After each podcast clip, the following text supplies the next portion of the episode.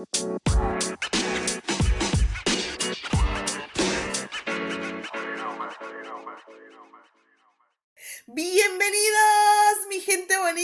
viernes más este su café literario. Muchas gracias por acompañarme. Yo soy Leti Narciso y pues aquí estamos otra vez en un nuevo capítulo. Y la verdad hoy estoy mucho más feliz que en otras ocasiones porque, ¿qué creen?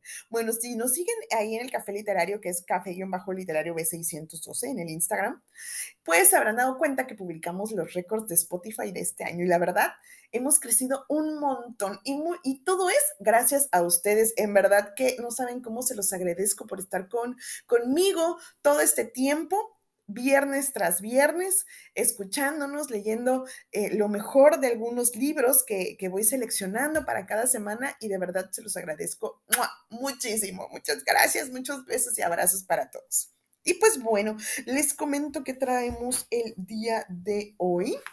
No sé si recuerden, en uno de los primeros capítulos, allá por el veintitantos, leímos Alicia en el País de las Maravillas, un súper, súper clásico de Lewis Carroll. Pues el día de hoy traigo lo que viene siendo la segunda parte, que es Alicia a través del espejo, la casa del Snark, igual del autor Lewis Carroll. Así que vamos a leer el inicio de esta eh, maravillosa aventura. Ya saben, de hecho, el, el sello de Lewis ahí está sigue siendo eh, Alicia, esta eh, chiquilla que conocemos desde, desde la, desde la primer eh, historia del País de las Maravillas, que es un poco más famosa porque pues han hecho más adaptaciones cinematográficas y teatrales, etc. Pero este libro también es buenísimo, en verdad, y se lo súper recomiendo. Así que ya saben, mi gente bonita, que nos vamos al libro. Alicia a través del espejo, la casa del, Snark de Lewis Carroll. Capítulo 1. La casa del espejo. Si hay una cosa que sea cierta, es que el gatito blanco no había tenido nada que ver con lo que sucedió. La verdad es que toda la culpa era del gatito negro. Sucede que durante la última media hora, el gatito blanco había sido tomado por la vieja gata y sometido a una limpieza de lo más exhaustivo lo que había soportado razonablemente bien, por lo que queda bien claro que a él no le fue posible participar en aquel desastre. Pero antes que nada, se hace necesario describir el procedimiento en el que Diana acicalaba sus críticos. Primero, se aseguraba de inmovilizar al pobre animalito en el suelo sujetándola por una oreja con una de sus patas, para después proceder con la otra pata a refregarle toda la cara, comenzando por la nariz. Pues así fue que, como ya hemos dicho aquel día, ella estaba enfrascada en esta labor con el gatito blanco, quien se dejaba hacer de una manera sumisa y resignada, e incluso ronroneaba de vez en cuando, pues consideraba que todo eso era por su bien. En cuanto al otro, el gatito negro, hay que decir que Diana no había hecho lo mismo, pero había terminado a primera hora de la tarde, Así que mientras Alicia se encontraba pensativa y un poco amodorrada descansando en el sillón grande, el gatito había jugueteado todo el tiempo con el ovillo de lana que, Alicia había intentado devanar, haciéndolo rodar la bola por todos lados hasta lograr deshacerla completamente. Así que la lana había quedado extendida en la pequeña alfombra de la chimenea, pero toda enmarañada, y con el gatito en medio, persiguiendo su propia cola entre el establo. ¡Qué malo es este menino! había exclamado Alicia, pero en vez, en vez, de reprenderlo, lo había tomado en sus brazos y le había dado un beso, como si considerase aquello un mero accidente. La culpa es de Diana, pues ella debería enseñarle mejores modales. Sí, es ella quien corresponde educarlo, siguió diciendo al tiempo que lanzaba una mirada de reproche y fingiendo indignación en la voz, y después se puso a recoger la lana, ahora desmadejada tratando de rehacer el ovillo. Pero era poco lo que había podido avanzar, porque al mismo tiempo seguía hablando, unas veces dirigiéndose al gatito y otras para sí misma. Finalmente, el gatito se acomodó en su regazo en actitud de observar detenidamente lo que hacía la muchacha, pero de vez en cuando alargaba una de sus garritas para tocar con delicadeza el ovillo recuperado, como si quisiera ayudar a Alicia en su labor. ¿Sabes tú qué día es mañana, Mino? dijo Alicia. Bueno, pues lo sabrías si te hubieras asomado a la ventana conmigo, pues yo sé que no pudiste porque en esos momentos Diana te estaba así calando. Pero déjame decirte que yo vi cómo los muchachos amontonaban leña para la fogata, porque esa hoguera consume muchísima leña. pero estaba nevando y hacía tanto frío que tuvieron que dejar este trabajo. Bueno, pero eso no importa, Mino. Ya iremos mañana a ver esa fogata. Entonces, Alicia tomó un poco del hilo de lana y dio tres vueltas con él al cuello del gatito, simplemente por el placer de apreciar cómo se veía con ese adorno. Pero esto hizo que el ovillo se le desprendiera de las manos y rodó por el piso, con lo que muchos metros de hilo quedaron otra vez desenrollados. Alicia recogió el hilo y se volvió al sillón para seguir con su labor. ¿Sabes una cosa, Mino? dijo. Cuando vi esas diabluras que hiciste al principio tuve ganas de abrir la ventana y echarte de patitas sobre la nieve. Pues bien te lo merecías por diablillo. Pero ahora no sé qué hacer contigo. A ver, ¿qué excusa me vas a dar? No me interrumpas, dijo, ante el maullido del gatito, amenazándolo con el dedo. Ahora te voy a decir todo lo malo que has hecho. En primer lugar, has chillado dos veces esta mañana, mientras Diana te limpiaba la cara. ¿Acaso vas a negarlo, Mina? Yo te oí. ¿Qué es lo que dices? Fingía que el gato le hablaba. ¿Que te prometió, que te metió la pata en el ojo? Bueno, en todo caso, eso sería por tu culpa, por no cerrar bien los ojos. Si los hubieras cerrado a tiempo, no te hubiera pasado nada.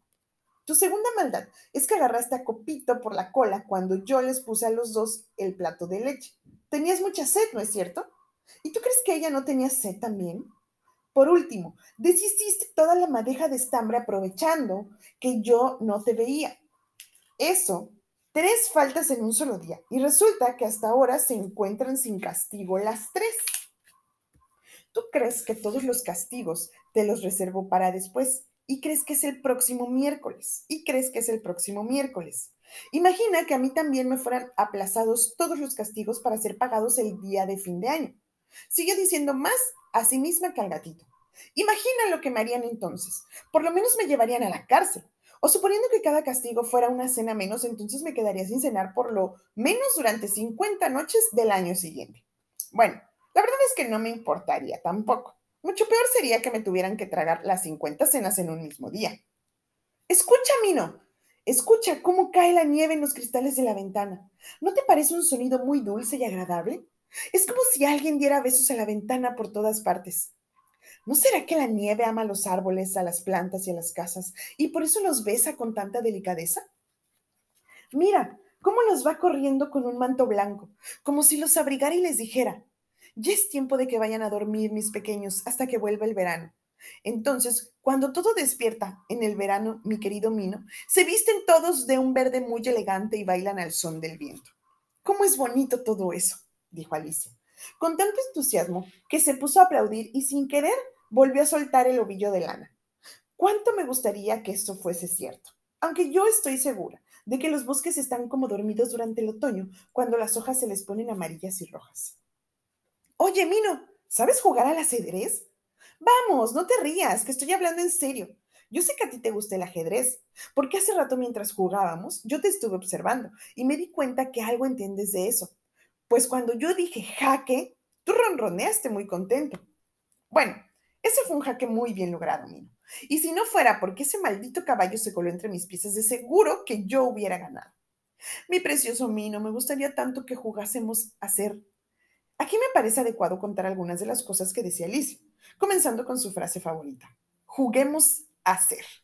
Apenas el día anterior, Alicia había discutido con su hermana cuando ella sugirió, juguemos a ser reyes y reinas, a la que su hermana, que era muy formalista, había objetado que aquello no era posible pues el plural no era correcto, tratándose solamente de ellas dos, a lo que Alicia había replicado. Bueno, entonces tú serás una de las reinas y yo seré todo lo demás. En otra ocasión, Alicia le dio un verdadero susto a su vieja nodriza, pues le había gritado al oído, juguemos a que yo soy una hiena hambrienta y tú un hueso. Bueno, pero todo eso nos desvía de nuestra historia y de la propuesta de juego que Alicia le hacía al gatito. Mino, juguemos a que tú eres la reina roja. Yo creo que, que si tú sientas y cruzas los brazos, la apariencia será más o menos la misma. Vamos, trata de hacerlo. Entonces Alicia fue a la mesa y trajo la figurilla de la reina roja, misma que le colocó delante al gatito para que la tomara de modelo. Pero después de un rato Alicia se dio cuenta de que aquello era difícil, pues el gatito se negaba a cruzar los brazos de modo adecuado. Así que decidió ponerle delante un espejo para que se diera cuenta de lo incorrecto de su postura. Procura hacer las cosas bien, dijo Alicia, ya que de otra manera te voy a tener que meter en la casa del espejo y eso no te gustará, ¿verdad? Ahora, Mino, si guardas silencio y me prestas atención, voy a contarte todo lo que yo pienso de la casa del espejo. En primer lugar, se encuentra el cuarto que puedes ver en el espejo y que es todo igual a nuestra sala, aunque si te fijas, las cosas parecen al revés. Si me subo a la silla, puedo ver toda la habitación, menos una pequeña parte que se encuentra detrás de la chimenea. La verdad me encantaría poder ver ese lugar y sobre todo saber si en invierno se enciende allí fuego, pero de eso no se sabe nada, a no ser que nuestras brasas suelten mucho humo, pues al subir el humo también sube lo que se produce en ese cuarto. Pero no estoy segura de que eso sea otra cosa que una mera apariencia y que solamente se trate de dar la impresión de que hay fuego encendido en la chimenea. Pero fíjate, cómo los libros son también iguales a los nuestros. Pero también podrás notar que tienen las letras al revés. Eso es algo de lo que estoy bien segura, pues un día puse ante el espejo uno de nuestros libros y entonces los del otro cuarto me pusieron delante uno de los suyos. ¿Te gustaría vivir en la casa del espejo, Mino? ¿Tú crees que te darían leche ahí? ¿Estás seguro de que la leche de la casa del espejo es buena para beber? Vamos, mi gatito, pasemos ya al comedor. Pero fíjate bien cómo al dejar abierta de par en par la puerta del salón, se puede ver de solsayo al corredor de la casa del espejo. Y también podrás notar que lo que se ve es muy parecido a nuestro corredor, aunque es posible que más allá sea muy diferente. Oh, Mino, qué bonito sería poder entrar en la casa del espejo. Seguro que ahí se encuentran un montón de cosas preciosas. Juguemos a que hay una manera, algún modo de entrar en esa casa. Podemos intentarlo, Mino.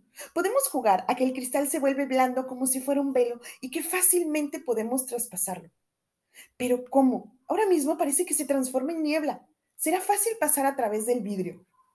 Mientras iba diciendo esto, Alicia se subió a la repisa de la chimenea, y aunque no se dio cuenta de cómo lo había logrado, pues aquella no era una escalada fácil. Ahí pudo constatar que en efecto el espejo se había vuelto nebuloso, como una bruma plateada que se disolvía al contacto de sus manos. Un momento después, Alicia había atravesado la superficie y se encontraba en el salón del espejo. Así que lo primero que hizo fue satisfacer su curiosidad y verificar si había fuego en la chimenea. Y descubrió con satisfacción que el fuego ahí era tan fuerte y vivaz como el que había dejado en el salón. ¡Qué bueno! pensó Alicia. Pues así estiré igual de calientita que en el otro cuarto. Y seguramente más, pues ahí no habrá nadie que me regañe por acercarme demasiado al fuego.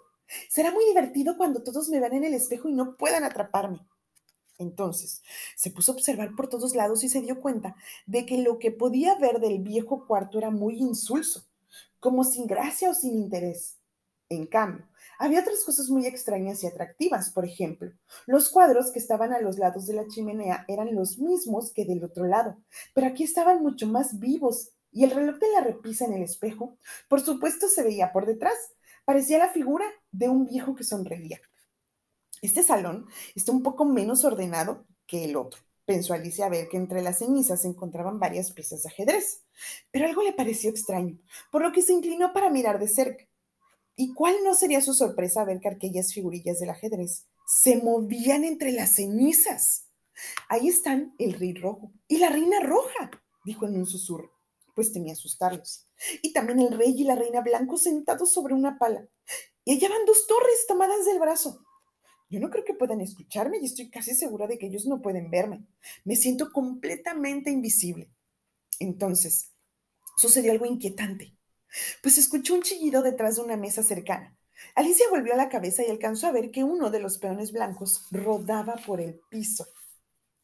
Es la voz de mi niña, gritó alarmada la reina blanca, y de inmediato se abalanzó en su auxilio, dando tal empujón al rey que lo tiró entre la ceniza. ¡Mi precioso lirio!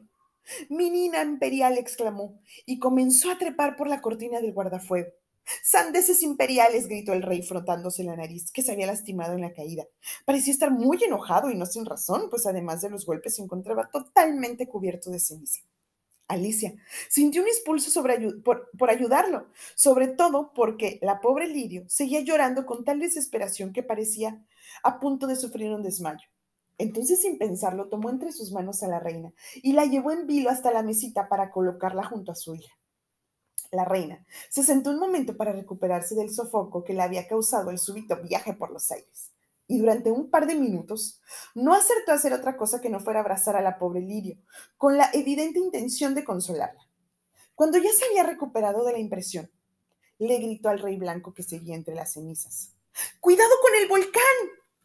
¿Cuál volcán? replicó el rey blanco, sobresaltado y mirando hacia el fuego de la chimenea, seguramente pensando que ese sería el sitio más lógico para el nacimiento de un volcán.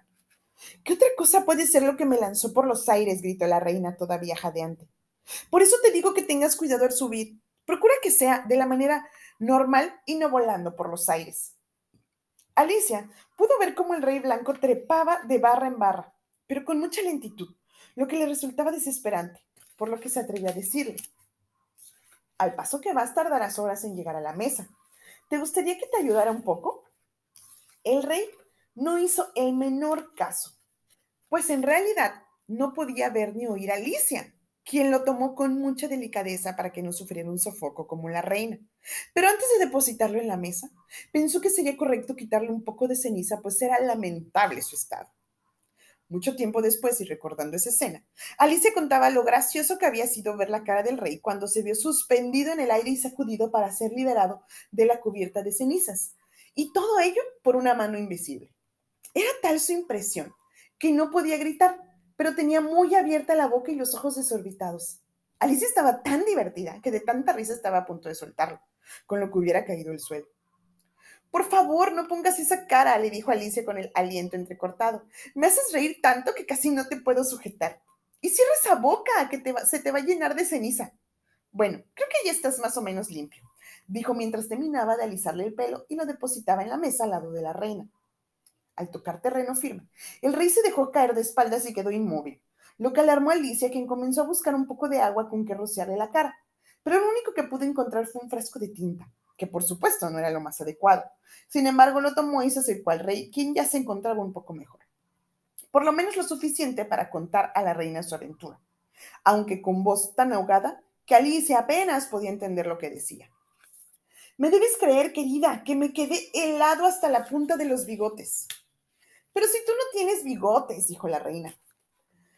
Qué experiencia espeluznante, dijo el rey sin hacer caso de la réplica de la reina. Esto es algo que nunca olvidaré. Pues sí que lo olvidarás, dijo la reina. Por eso es necesario que escribas de inmediato un memorando. Alicia vio entre asombrada y divertida cómo el rey sacaba de su bolsillo una libreta y se ponía a escribir en ella. Pero como el extremo del lápiz sobresalía del hombro del rey, Alicia se le ocurrió hacer la diablura de dirigir la escritura del rey tomando el extremo del lápiz. El pobre rey, totalmente desconcertado, luchaba para poder recuperar el control del lápiz, pero la fuerza de Alicia era mucho mayor que la de él, por lo que apareció darse por vencido y entonces dijo a la reina, Querida, es urgente que consigamos un lápiz más fino, pues con este sucede que se escriben cosas que yo no estoy pensando.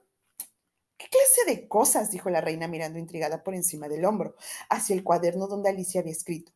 El caballo blanco se desliza de manera insegura por el atizador su equilibrio es bastante precario. Pues esto no es precisamente un memorando que describa tu experiencia. Cerca de Alicia, encima de la mesa, había un libro que llamó su atención, por lo que mientras seguía observando las peripecias del rey blanco, manteniendo dispuesta la tinta para arrojársela en caso de que llegara a desmacharse, fue pasando las hojas para ver de qué se trataba el libro. Entonces pensó que estaba escrito en un idioma desconocida para él. El párrafo era el siguiente. Alicia pensaba y pensaba con el fin de descifrarlo, hasta que por fin se le ocurrió cómo hacerlo. Por supuesto, es el libro del espejo, y si lo coloco delante de él podré saber qué dice. Puso manos a la obra y este es el poema que leyó. Eran Cenora y los flexoxostobos, que los relances giroscopiaban. Perfil Abraham, mis bolos vagaban los borogobos, y verdirranos extravagantes grushis flavan. Ocúltate, hijo mío, de Haberwork brutal, de sus dientes de presa y de su zarpa altiva. Huye al ave, hub hub, y por último esquiva a Vandernach feroz, humérico animal. El muchacho empuñó la espalda borpolina y buscó con mucho ánimo al monstruoso Maxineso, cerca de un árbol tantum donde se apoya y se reclina un ranto, pensativo, a sus pies. Así reflexionaba el joven foscolorídico. Cuando se acercó, el Haberborg de la dura Miranda avanzaba resoplando por el mágico bosque, arrojando espumarojosos por la boca. Uno y dos, uno y dos, de un lado a otro. La borpalina, espada corta y rasga, tristras, lo hirió de muerte trofeo cercenado al compás de galofante que su cabeza exhibía. ¿Lograste, dijo el padre, matar a Jabberwock? Déjame que te abrace, su fulgente hijo mío. Oh, día fabuloso, exclamó. Caluca Loc. Y en viejo, ranquiriaba con un brillo placentero. Era cenora y los flexosos tobos en los relonces giroscopiaban y perfibraban. Mis lobos vagaban los borogogos y los verdirranos extragantes gruchisflaban. Bueno, pues parece muy bonito, exclamó Alicia al terminar su lectura, aunque no deja de ser un poco difícil su comprensión. Es que no quería aceptar ni siquiera para ella misma, que no había comprendido absolutamente nada. Sin embargo, se me llena la cabeza de ideas, pues tal parece que alguien o algo mató a una persona o cosa. Bueno, al menos está muy claro. Pero de pronto Alicia reaccionó con un sobresalto. ¡Ay! Si no me da prisa, tendré que volver a cruzar el espejo sin haber visto el resto de la casa. Bueno, creo que lo que ahora me gustaría ver es el jardín. Salió corriendo del cuarto y se fue escaleras abajo, aunque no es propio decir que corría, sino que se desplazó por la escalera de un modo que no era convencional, pero que resultaba más cómodo y rápido. Ella apoyaba los dedos en la barandilla y se dejaba deslizar muy suavemente como si flotara, pues sus pies de hecho no tocaban los peldaños. Luego fue planeando por el aire, por el vestíbulo, y de no haberse asegurado con las manos, apenas en el último instante, a la jamba de la puerta, fácilmente lo hubiese traspasado, ya que estaba, se estaba mareando de andar flotando por los aires cuando se dio cuenta con satisfacción de que ya podía caminar normalmente.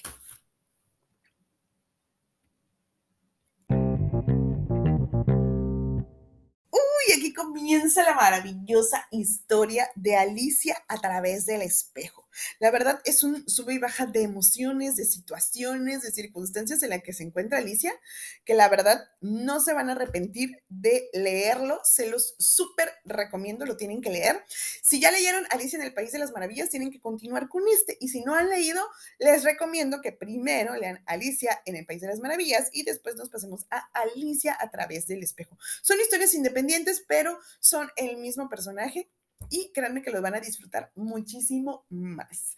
Así que bueno, mi gente bonita, espero que les haya gustado el inicio de esta historia, ¿verdad? Ya tenemos a Alicia del otro lado. Obviamente todo está al revés. Yo creo que todos en alguna ocasión de niños eh, tuvimos esa, esa inquietud, ¿no? Esa curiosidad de qué habrá al otro lado del espejo, porque vemos exactamente lo mismo, pero al revés. Entonces, por aquí empieza esa historia y la verdad a mí se me hace súper interesante, una historia muy ingeniosa de Lewis Carroll. Así que mi gente bonita, acuérdense de pasarse por el Instagram, síganme, regalen un like, café-literario B612. Nosotros nos escuchamos el próximo viernes en este su café literario. Yo soy Leti Narciso, los quiero mucho, que pasen un excelente fin de semana. Besitos, bye.